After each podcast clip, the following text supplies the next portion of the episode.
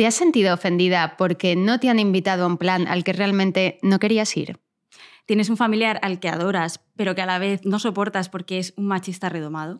Estás convencidísima de que el físico no importa, pero luego aprovechas cada reflejo de portal para mirarte cuando vas andando por la calle.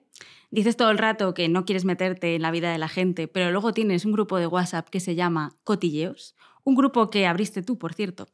La mayoría de gente se esfuerza por tener un discurso sólido, sin lagunas ni fisuras, para que luego nadie te pueda decir eso de, pero tía, ¿cómo es posible que vayas vestida de verde si hace 10 años me dijiste que no te gustaba nada ese color? La vida está llena de esos momentos sí pero no, de emociones opuestas que conviven todas a la vez dentro de nosotras y que nos convierten en contradicciones con patas. Y aunque muchas de estas contradicciones nos hacen sentir mal, admitirlas es probablemente la forma más honesta de convivir con ellas. Hoy queremos hablar de este temazo y hacernos unas cuantas preguntas.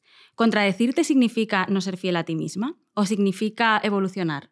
¿Es acaso posible no contradecirse nunca? Y sobre todo, ¿podemos permitirnos ser contradictorias?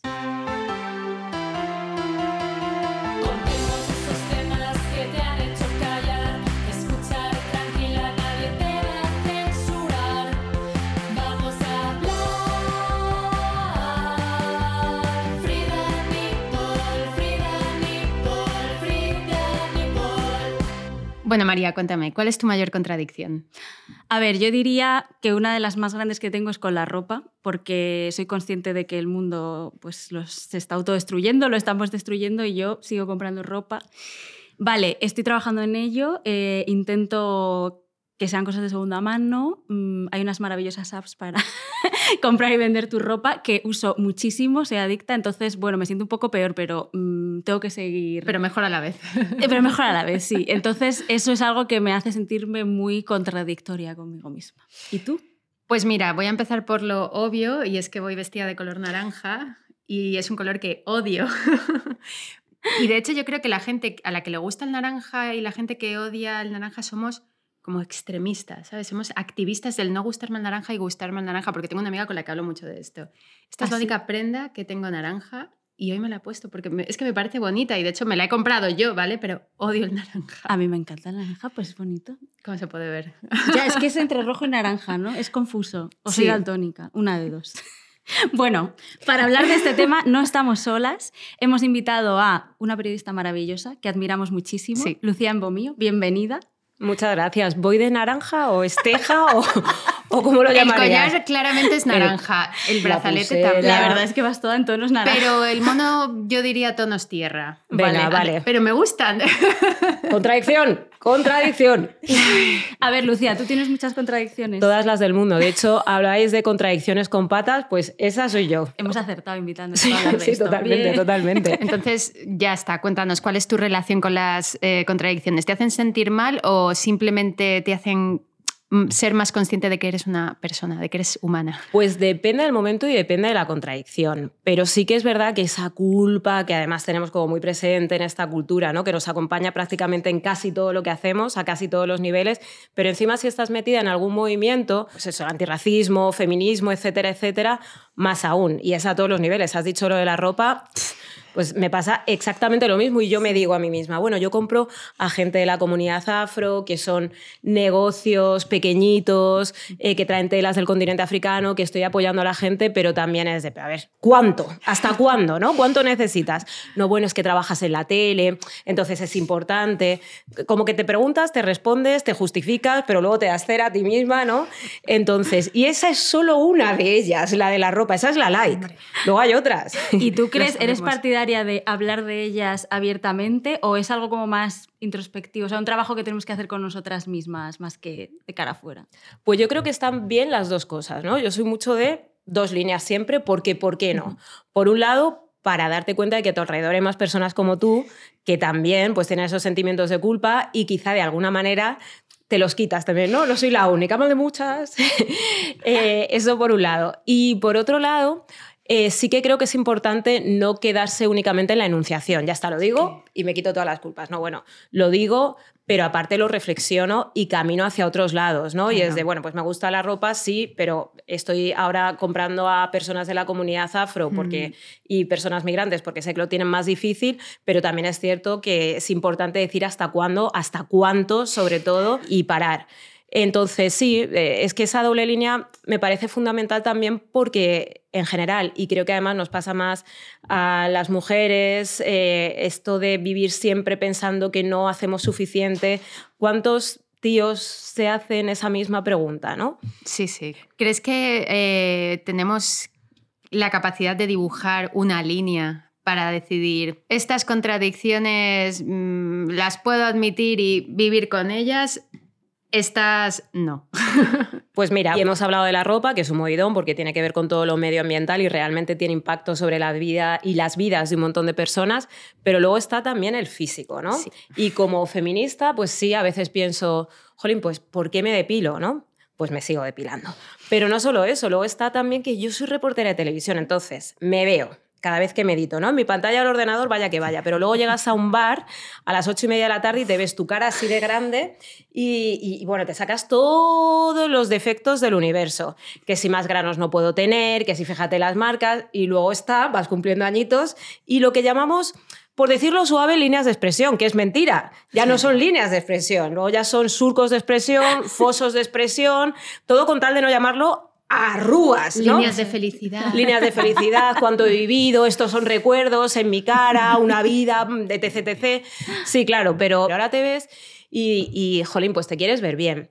Y, por supuesto que estás bien también con arrugas, porque además yo veo a otras mujeres y las veo maravillosas, realmente, pero me veo a mí misma y es de...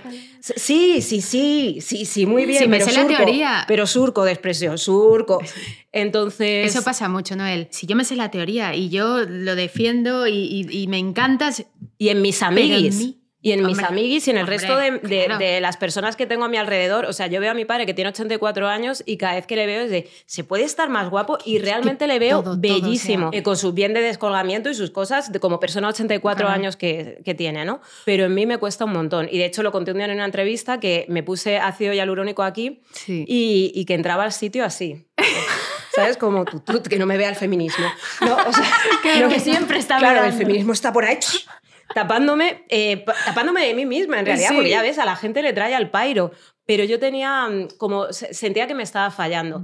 Y ahora, que ya no me lo he vuelto a poner aquí, pero que estoy, que sí, masajitos, no sé qué, siguiendo a, Instagram, ahí haciéndome masajes por la noche, ¿sabes?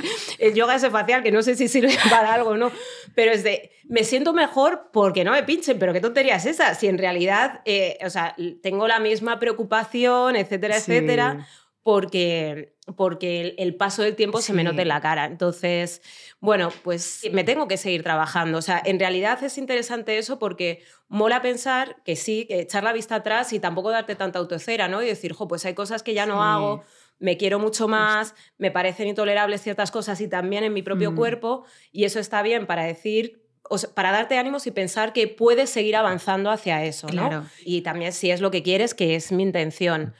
Pero bueno. Estamos hablando mucho de autofustigarnos, de revisarnos a nosotras mismas y tal, pero ¿qué hacemos cuando detectamos una contradicción en otra persona? ¿Se lo decimos o queda feo? Pues yo no suelo decirlo porque el rollo pepitogrillismo no me acaba de ir demasiado, la verdad. Y si lo digo es como, yo mira, tía, yo también, o tío, tía, yo también, no sé qué, para que no se sienta mal la persona, porque... Bueno, he aprendido con el tiempo también, hablando de racismo, al principio me pasaba que la gente se levantaba en las salas y se iba, ¿no? Porque sí, la gente se lo toma como algo eh, personal y aparte tendemos a eh, llevarlo al ámbito de lo moral, ¿no? Es de, somos buenas o malas personas. Pues es que mm. soy mala persona por decir no sé qué, por utilizar tal expresión que está súper implantada en la sociedad que habitamos, que es racista. Entonces, claro, yo eh, hay una cosa que he empezado a hacer mucho en en las charlas es meterme con mi propia madre. ¿no? Iba a decir con mi pobre madre también, porque la mujer es la misma persona que cuando yo llegaba a casa, es verdad que yo no he, también por la generación a la que pertenezco, es cierto que se llevaba mucho el tema de tipa chunga, ¿no? Y, y, esto, era un, esto era un valor. O sea, Mm, mostrarse sí, vulnerable no era una opción. Eh, y ya te digo, no solo era un valor, sino que era como un- casi hasta un piropo. Esa tía chunga tal. Entonces, era la época del qué, qué de qué. ¿Qué de qué de qué? Y era- nada, nada. era conversaciones ridículas. ¿Qué de qué de qué? Después de hora y media decía, bueno, lo mismo, mira, no vamos. Bueno, que una caña. Claro, claro. Entonces, eh, claro, pues yo me recuerdo que incluso desde muy pequeña no contaba cosas, pero Sí. cuando era más, más peque, a lo mejor sí que decía algo y mi madre, a lo mejor, mamá me he pegado. Eh, ¿Por qué? Porque me ha llamado negra de mierda. Mi madre me decía, bueno, pues muy bien, ¿no? Mi madre siempre ha sido, pues, tú fuerte, tú tal, tú Defiéndete. cual, defiéndete. Y además ser negra es fantástica y yo muchas veces lo pienso, ¿no? Mi madre ha negado su identidad, ¿no? Mi madre siempre ha sido, tú eres negra y eres guineana, pese a que yo tengo una madre blanca, Claro. lo cual también me da una serie de privilegios a muchos niveles, también por el tema del colorismo y ser más clarita que, que otras personas que, insisto, ¿no? a muchos niveles pues lo, lo pasan peor. Pero esa misma persona también tiene racistadas. Entonces yo utilizo mucho a mi madre en las charlas para decir, oye, que mi madre, la señora que me ha parido, hay veces Claro. Que, que dice cosas que no molan nada y, la- me quiere un y la montón. amo, yo, y la amo, y, ella a mí. y ella a claro, mí. o sea, y no es mala persona, pero las tiene, ¿no? La última, que es que fue como... de, ¿Tú qué quieres? ¿Destrozar mi, imagen- mi imagen? ¿Sabes? Estábamos en... Nada, estábamos grabando una cosa para un documental, entonces habla la madre de otro chico afro y empieza a contar pues, eh, el montón de cosas que, que le han pasado a sus hijos por Mm. cuestiones eh, de racismo. Y esto y lo otro. Y a ella misma por estar con un hombre negro. Y me pasó, y me pasó, y me pasó. Entonces dice mi madre, quiero hablar. Y yo aquí, muy bien, ahora va mi madre, verás. Y coge y dice mi madre, yo es que ya paso. Digo, ¿cómo? ¿Ves? ¿Cómo? Moment, como, ¿Cómo? sí, como Digo, ¿pero qué haces? el momento álgido. Y tú, pero ¿cómo que pasa? Claro, que- entonces le digo, claro, tú puedes pasar, no te digo, porque a ti no te sucede todos los días. Y ella me dijo, ya, pero delante de mí dicen cosas porque piensan que está, ¿no? La camaradería que te da pensar que estáis entre iguales sin saber que yo tengo una hija y un hijo negros, ¿no? Y un marido negro. Pero fue un movidón. Entonces, Claro. esto es importante también para que la gente entienda que, que esas contradicciones se dan dentro de la propia familia, que las familias birraciales esto está sucediendo, birraciales, biculturales, que eso no te libra de ser racista, de tener tintes xenófobos, que tener, bueno, ¿no? Un clásico, Claro. tener hija o No te mujer exime de eh, ello. no, no te exime de ser un machistón de la vida, etcétera, etcétera. Sí. Lo cual no significa que no te lo tengas que trabajar. O sea, tampoco te quedes súper cómodo ¿eh? Sí, por sí. el hecho de decir, bueno, pues ya está. Claro. Como todo el mundo lo es, pues chimpún. Entonces no tenemos que hacer nada. Claro, pues hay que, hay que trabajarse, pero, pero eso lo tienes, ¿no? Y conversaciones. O, por ejemplo, yo que estoy dando la chapa muchas veces fuera sobre racismo y no sé qué, Mm. y que hay veces que te dicen cosas y que dices, es que no me apetece tampoco ahora mismo ponerme a explicarte por qué esto tiene que ver en 1492 y a partir de ahí y no sé qué, pues es que no me apetece Es que es ahora mismo una carga, porque al final te exigen que seas la delegada de la clase siempre, que estés ahí con esa función didáctica.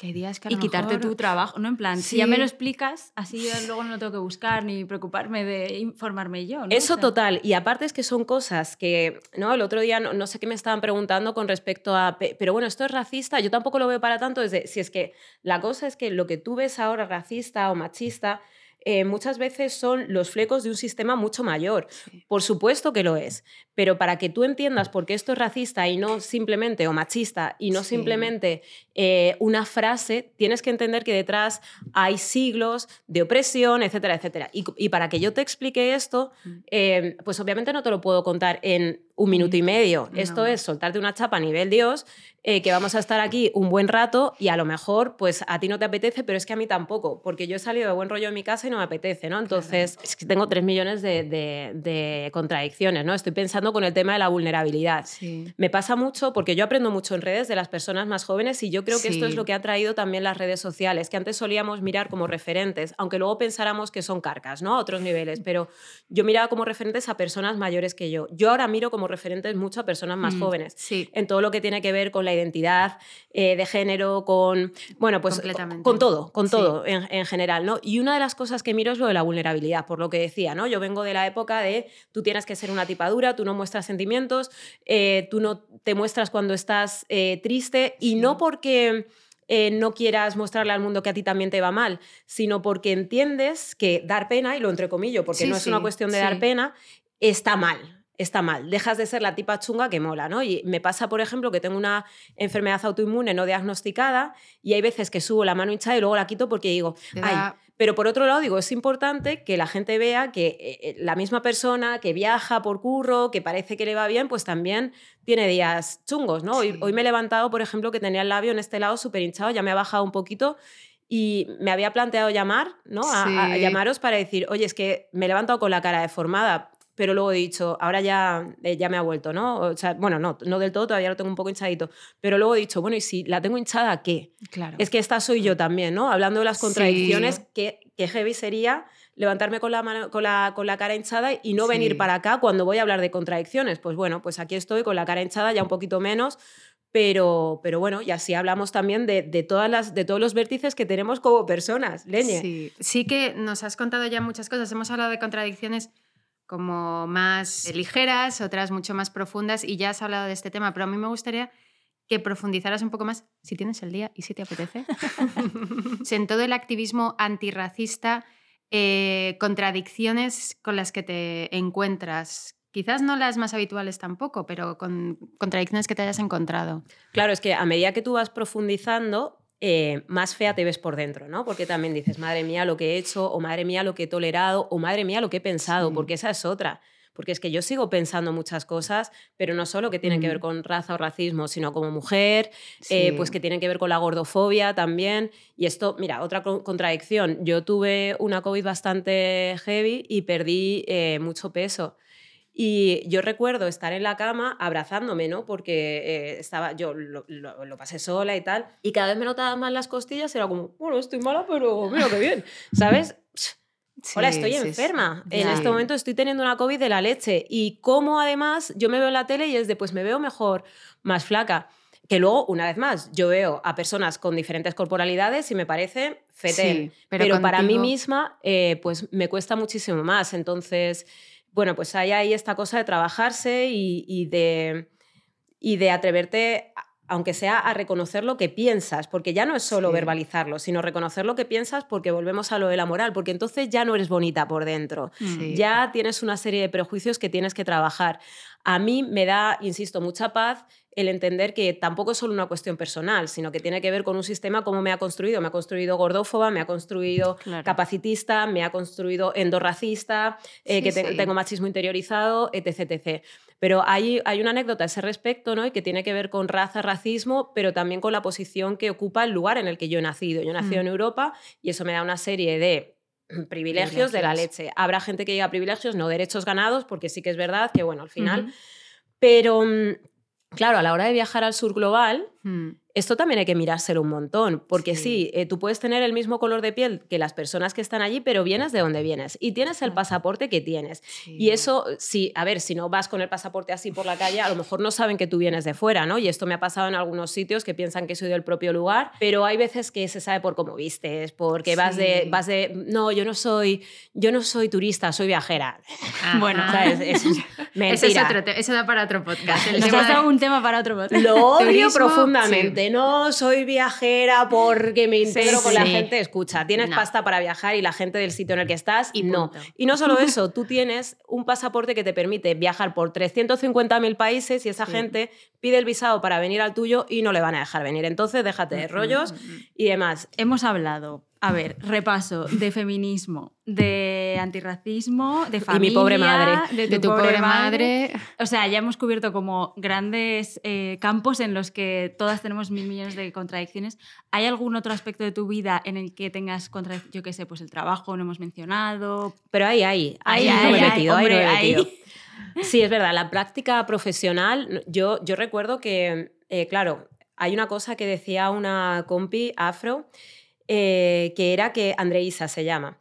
Eh, afrocolombiana. Tuvimos un encuentro de eh, periodistas afro de diferentes partes del mundo y ella decía, cuando yo entro en una redacción me hago la muerta, porque bastante es que me hayan dejado entrar. Entonces, es como que sientes que tienes que secundar la narrativa preexistente porque Sí. te han hecho un favor. Sí. No es que tú te lo hayas ganado y encima hayas tenido que aportar más que el resto para entrar en el mismo sitio, que es lo que suele pasar, ¿no? No, es que encima tú dices, bueno, pues ya está, me dejan, no voy a ponerme ahora a cuestionar los discursos preexistentes porque si no me van a decir adiós, ¿no? Porque Sí. entonces dejas de, se- de ser el anuncio de Benetton, que es para lo que te han metido, Te, ¿no? sientes una cuota. ¿no? Exacto. O sea, eres cuerpo, pero no eres discurso.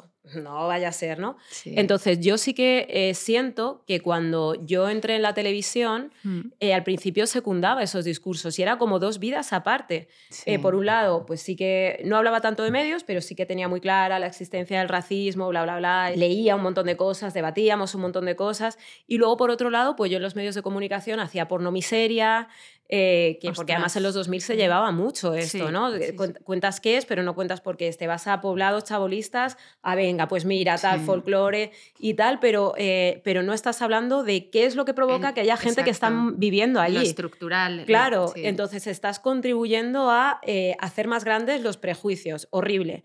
Em, pero luego igual te vas al sur global y aquí pides 3.490.000 permisos para que una persona menor de edad aparezca en un reportaje y ahí es de, "Uh, aunque no tengan nada, sonríe, mira, mira, mira que bien Sí. bailan, tal. Y, ese, y esa serie de Sí. cosas, ¿no? Entonces... eh, hay un momento en el que yo digo hasta aquí y hago pues objeción de conciencia también, ¿no? En el trabajo, si yo sé que un país, eh, pues no sé, por ese, estoy pensando, vulnera eh, ciertos Mm. derechos humanos, pues no voy a ir a grabar allí. Claro. O bueno, o sí que estoy intentando que dentro de la práctica profesional, si en el sitio en el que estoy no puedo hablar de según qué temas, porque a lo mejor no tiene nada que ver con la temática que yo abordo, ¿no? Sí. Pues eh, que al menos, mm, al menos fuera trato de compensar eso, ¿no? Pues yo he entrevistado a más de 200 mujeres negras, por ejemplo, porque los medios generalistas no las veo. ¿Qué pasa? Que eso lo hago en mi tiempo libre, eso son trabajaciones. ¿Cuándo descansas también? Y ahora, o una nueva contradicción, los cuidados, tal cual. Sí, Justo. sí. Pero sí. claro, si yo Otro melón. eh, Claro, si yo aspiro a un periodismo donde eh, puedan aparecer mujeres negras, no solo, bueno, mujeres negras, hombres negros, personas Sí. no binarias eh, eh, negras, mm, que no sea solo hablando de raza, racismo o, o de ser no binario o de no, sino hablando de lo que haces o lo que el tema que te eh, trate en ese momento. Eso sin- es. Centrarte únicamente en eso, pues al final lo tienes que hacer fuera. Me encanta También este es que, giro, sí. sí. y lo que contabas, por ejemplo, de, jo, yo he hecho, pues eso, porno miseria o cosas de las que no me siento Mm. nada orgullosa de contribuir a tal, pero claro, también tendrá que ver con un cambio de posición de ti misma en el medio, ¿no? O sea, de que tú te sientas más segura, que igual tenga, no sé, porque igual si empiezas con 20 años en una redacción, es que, ¿qué vas a decir? Que eres como la última eh, ahí Total. que Sí, sí, sí. pinta nada y en cambio vas adquiriendo profesionalidad, seguridad, más conocimiento, tú misma lo dices, y eso es lo que te permite Eso es. también oye, pues ahora ya me planto, hago objeción y que pase lo que tenga que pasar. Y años. Eh, eh, has Edad, cumplido años, claro. ¿no? O sea, y Mm. tú vas conociendo la profesión y dices, si es que se puede contar y no tienes por qué contar desde ahí. Claro. O sea, o, o si lo que quieres es que yo vaya para allá, que yo prefiero no ir, pero si lo que quieres es que Mm. yo vaya para allá, eh, te voy a cambiar el titular. No va a ser, vete para allá y cuéntame que te enseñen la casa, tal. No. Eh, vamos a buscar un titular, vamos a hablar de que en tal sitio no se están cumpliendo los derechos básicos, eh, no voy a entrevistar, o, o si voy a entrevistar también, pero no solo a la de la ONG de turno, sino también a las personas de allí, que no son solo cuerpos, sino que, Que también son que voz. decir, Y que tienen. Claro, opinión. tienen opinión, tienen sabiduría, tienen conocimientos, ¿no? Entonces, bueno, pues es, es un, eh, pues es un crecimiento profesional, es cumplir más años y es también reconocer esas contradicciones y, y saber que las tienes, ¿no? Mm, y, claro. y- ganar discurso, que eso es lo que, jolín, con todas las consecuencias que eso tiene también, como decía, en términos de autocuidados y de, y de no descansar, eh, pues nunca. Nunca. ¿sabes? Y luego que si los surcos de expresión, ¿sabes? Y mm, eh, tú hablabas de admitir estas contradicciones, pero hay mucha gente que no admite sus propias contradicciones. Tenemos a todos estos de, pues yo cómo voy a ser machista si tengo una hermana. Ah, bueno, pues claro, entonces ya no, es imposible. ¿Cómo podemos avanzar en la vida si no admitimos esto, nuestros propios sesgos, contradicciones? Yo me di cuenta de que funcionaba mucho meterme con mi madre, pero, pero también por mujer, también conmigo misma, ¿no? Desde el punto de partida es, oye, que a mí también me pasa, que nadie es un ser de luz, que nadie es un Sí. unicornio, que es que esto es lo normal, ¿no? Yo Mm. suelo utilizar eh, como la metáfora de que nacemos como bolitas de barro y luego nos van esculpiendo eh, o tallando los diferentes eh, modelos, los diferentes sistemas de opresión y que precisamente por eso ahí te descargo, si quieres, de culpa en cuanto a construcción, pero no te descargo si no lo reconoces, ¿no? Mm. Entendiendo todo esto. Pero cuesta un montón y a mí misma, ¿no? Alguna vez que me ha feado alguna amiga algo y es de, tengo dos opciones, decir, pues anda que tú. pero es que eso sirve para todo. Pues anda que tú, pero desde, desde, joder, dejas todo por mitad de la casa, Lucía. Y es de, pues tú el otro día dejaste un vaso ahí. A ver. Es muy humano. Sí, es, muy humano, pero yo también lo hago. Sí. O, o esto, ¿no? O afear las cosas, pues, eh, o, no afearlas, sino explicar las cosas de, oye, mira, a mí también me pasa esto. Lo que pasa es que una vez más, pues para eso tienes que tener cierta paciencia y quizá las redes sociales no son la vía para tener ciertas discusiones, ¿no? Discusiones o, conversaciones, si quieres. Y luego también he aprendido, o sea, porque hay veces que cuando me lo dicen, dependiendo de quién sea, si es súper amiga, es de, pues anda que tú, o, o familia, por supuesto pero, pero también estoy aprendiendo a pedir perdón, ¿no? Y a decir, y no justificarme, y no justificarme, ¿no? Porque es de, oye, esto que has dicho es no sé qué. Eh, aquí mismo, ¿no? Con lo que estaba, con lo que estoy hablando hoy, pues lo que has dicho es tal, pues, pues perdón, perdón porque estoy aprendiendo todavía. Perdón, porque a mí me pasa muchas veces con el racismo y cuando empieza, no, es que tal y cual y pascual, vale, pero la has cagado. O sea, la has cagado y lo normal es cagarlo porque el sistema, los sistemas, bla, bla. Pero, pues, pero pues cuesta muchísimo. Perdón, perdón, perdón porque sé que mm. soy todas esas mierdas y estoy mm. intentando desmierdizarme. ¿no? Qué bonita palabra. ¿eh? Claro, pero, pero me cuesta porque aparte, o sea, pues tengo 42 años, estoy aprendiendo mucho de la gente más joven, pero me sorprendo a mí misma diciendo, jolín, pues fíjate eh, lo que he pensado, ¿no? Y no había pensado en, en, esta perspectiva y qué interesante es esta perspectiva y cuánta verdad hay detrás de ella pero pues, pues no, es que pues no lo había pensado. Vale, pues ya para ir acabando, vamos a pedirte un consejo, ya que te tenemos aquí. Eh, un consejo para navegar nuestras propias contradicciones. Pues navegar nuestras propias contradicciones. No, es verdad, o sea, asumir que las tenemos, eh, reconocerlas, tampoco te digo que te sientas súper cómodas con, ella, con ellas y que digas, bueno, pues ya está, reconozco mis, mis contradicciones y ya puedo mm. vivir, sino, bueno, pues trabajarte, entender que, eso, que te queda mucho camino por hacer, pero que has recorrido un buen trecho, eh, escuchar, leer. Es que esto es súper importante, lo de escuchar eh, y leer, ¿no? O sea, porque muchas veces no lo hacemos leer cosas que te vayan a hacer sentir incómoda, tener conversaciones con personas que te vayan a hacer sentir incómoda, relacionarte con gente que no está en tu ámbito. No te digo que pares por la calle a personas de, oye, cuéntame. qué miedo. Claro, qué miedo y que aparte que injusto, ¿no? También para la otra persona que va mm. tranquilamente.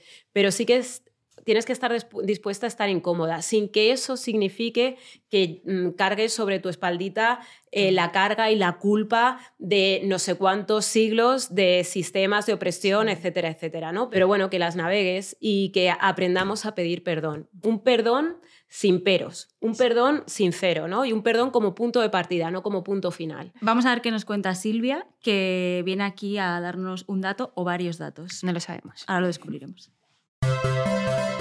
El dato de Silvia. Bueno, pues em, habéis hablado de tantas contradicciones que yo ya mm, vengo aquí sin, sin ninguna posibilidad de entrar en contradicciones, pero se me ha ocurrido una cosa que no es que sea una, una contradicción en sí misma, pero creo que tiene bastante que ver, que son los famosos placeres culpables. Y todo el mundo tiene placeres culpables. Sí.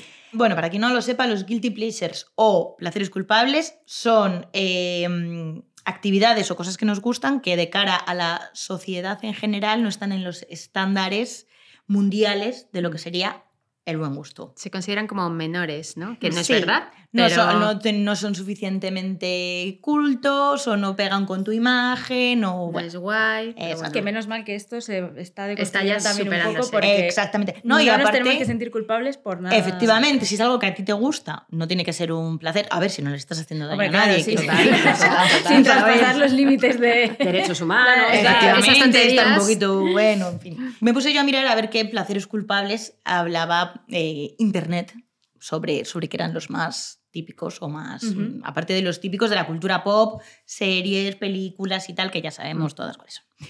Y entonces eh, eh, descubrí lo que Internet dice que son los placeres culpables de las mujeres. Qué nervios. Mm, Vaya. A ver. Que como os podéis imaginar, aparte que luego eso, placeres culpables son sobre todo asociados a las mujeres, porque todo lo que es femenino es la culpabilidad. ¡Qué Desde Adán y! Eva ya Pues no me somos lo esperaba, la culpables.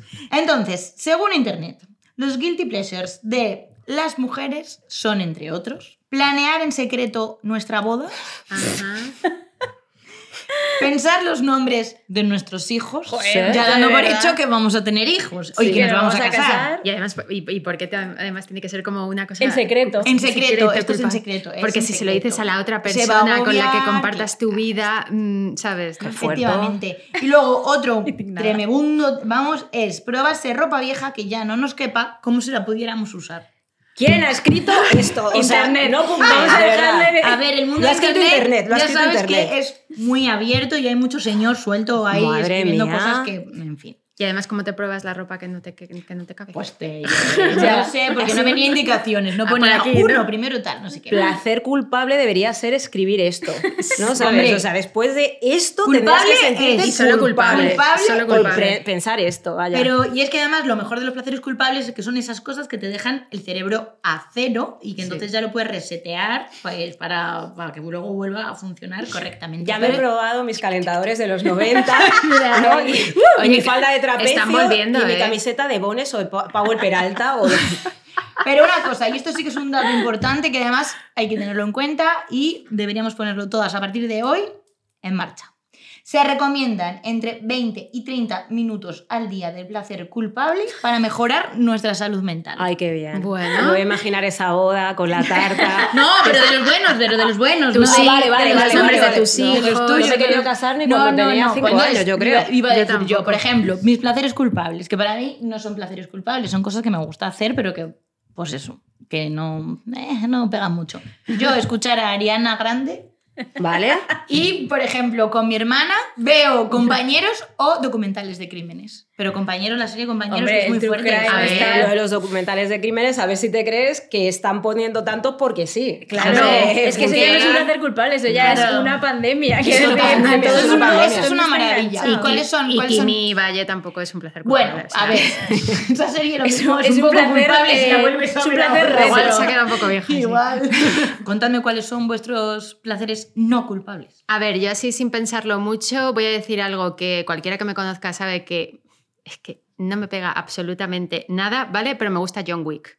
O sea, las películas de John Wick... Ah, no, él físicamente. Bueno, a ver, es que te voy a decir. físicamente ¿Por qué también. te gusta John Wick? Porque es que Keanu ¿Quién Reeves, es? ¿no? Eh, una- Son unas las películas películas que hace Keanu Reeves. Es que Vale. claro. Claro, pero eso también me Eh, gusta a mí. Pero es una no película culpable. que solo es Keanu Reeves eh, pegando leches a Ah, vale, todo vale. el mundo. Peli de acción Vale. a muerte. ¿no? de, de superacción, además a él le dan unas leches también increíbles, él pega muchísimo, pero es que en esos momentos estoy tan tranquila y tan relajada. Porque tú Eh, eres un poco John Wick. Sí, no Uy, uy, que uy, verla. Eso es verdad, eh, de pensamiento. Claro, exactamente. De pensamiento, sí, sí. pero sí, o sea, yo soy más como de, de ver películas en filming, que luego me hagan sentir más, pero de repente me pongo John Wick y me he visto las cuatro y digo, Pero porque necesitas dejar eso, el cerebro a El- cero, si es el que es importantísimo. Sí, sí. Y tú, María, a ver, cuéntame. A ver, yo ahora en verano hemos tenido jornada intensiva, lo que significa que comía en casa y me ponía a ver la novela de Después de comer de la 1 y estoy enganchadísima. Como una auténtica señora.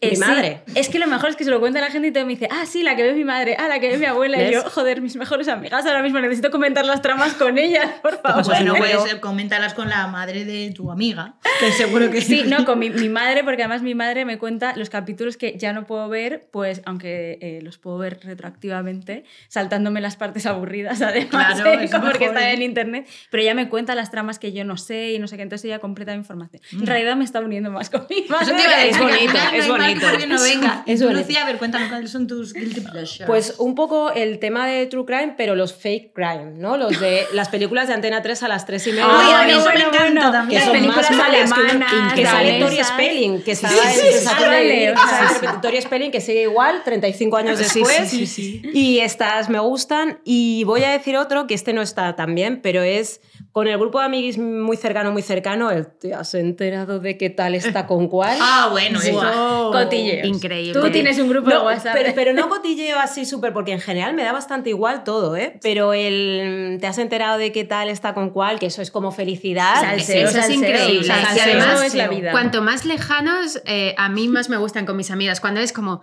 ¿te acuerdas de esta que iba a clase con nosotras en tercero tal? Y tienes que hacer un poco de memoria y dice, pues creo que lo ha dejado Luego con su novio. es como, no sé a quién es su novio, pero vamos a buscarlo. Pero a ver, el salseo yo creo que es un, ¿no? Es como una contradicción Sí, sí, importante sí, sí, sí. porque de hecho ha ido cambiando el nombre, marujeo primero que no mola, cotilleo y ahora le llamamos salseo como si fuera menos, Tiene que menos ser, feo, sí, ¿no? Tiene que Pero- ser marujeo respetuoso. Marujeo respetuoso, me gusta. Bueno. Sí. Luego, A si no, si no pasa eso. La digo- información es poder. Esto al final es Mira la periodista, mira la periodista. enterarte un poquito, luego no lo usas en contra de nadie ya No, está. no. Sin es. juzgar. Bueno, pues ya nos hemos confesado todas a la. Joder, Yo me siento mucho mejor ahora, me voy, me voy tranquila. Yo he soltado aquí lo más grande, vaya. Pues mira, aprovechamos esto y le damos las gracias a Lucía por haber venido. Nos Gracias ha encantado por tenerte invitarme. aquí. Gracias por ser tan sincera con todas tus contradicciones y por, y por darnos consejos tan buenos en el fondo. Sí, ¿no? de hecho sí. Bueno, pues consejos vendo y para mí no tengo. No, no. Voy a intentar Sí. aplicármelos yo Eso, también. ¿no? Eso Que es otra que- contradicción. Por Sí. supuesto, por supuesto. Mira, es verdad. Pero no, no, sí, caminemos. Exacto. ¿Cómo navegarlos? Navegándolos. Pues la ala, río abajo. Ala. Muy bien dicho. Gran cierre. El rincón del hater. Hola, somos las Helenas y nuestro trabajo es básicamente leer vuestros comentarios en Frida. Así que vamos a proceder a leer las contradicciones que la gente deja en nuestro muro. Te voy a leer el primer comentario del día, Elena. Nos dice una chica, te dicen que no hace falta que cambies nada, que estás perfecta así como estás, pero luego en todas partes te quieren vender absolutamente todo. ¿Qué capos son? Dijo nunca nadie. Por Dios, ¿se creen que la gente es estúpida? Vamos a hablar de, de las contradicciones de esto de te quieren vender de todo. Sí, y a veces lo compramos, obviamente. Sí, ¿no? bueno, quiero decir, si necesito vestirme, necesito ropa. Sí, que tampoco te hace menos feminista no estar depilada, ni menos femenina tener pelos, ni nada de esto. Pues todas tenemos ahí nuestra contradicción. A mí me encanta maquillarme. Ya está, fin de la Y eso historia. no te hace Y me trago menos- los anuncios y los influencers, pero vamos, me las trago enteritas. Pero ¿y no te hace menos feminista mm, depilarte y no depilarte, maquillarte, no de- maquillarte, como comentaba Lucía? Pues al final vivimos en una sociedad y tienes que hacer un poco también lo que te apetezca, sobre todo porque quizás no tenemos tanto tiempo para pensar. Claro, o sea, es que el día tiene 24 horas, no puedo pasar 23 salvando el mundo. No, porque no, me realmente da, es imposible. Me da, claro, me da. Hay que también tener cosas banales en la vida. Y sí, y que a veces también te tienes que preocupar por si el eyeliner te ha quedado recto o no. O por quitarme el pelo de la barbilla que tengo desde hace tres días, ¿sabes? Que me está molestando. si es que entonces, estar está. Está. Tú te puedes sentir empoderada con él o sin él, si te lo quieres quitar. Me, me siento más empoderada sin él a veces, sí. Yo te te, entiendo. confieso, te confieso. También me pasa. Y por favor, vamos a permitirnos tener Ser contradicciones. incongruentes Sí, e y no tener que estar explicándolo todo el día. Es que no, No. me importa. O sea, eh, ¿me depilo? Sí. ¿Me maquillo? Sí. ¿Viajo? Sí. Y sigo teniendo Y soy tonterías. turista. soy turista. Soy turista. Confieso. Pues eso, seamos incongruentes, incoherentes en nuestra vida, que no pasa nada y nos vemos la próxima vez. Chao. Adiós. Si te ha gustado este podcast, no te pierdas nuestro Frida Doc con temas impactantes y testimonios increíbles.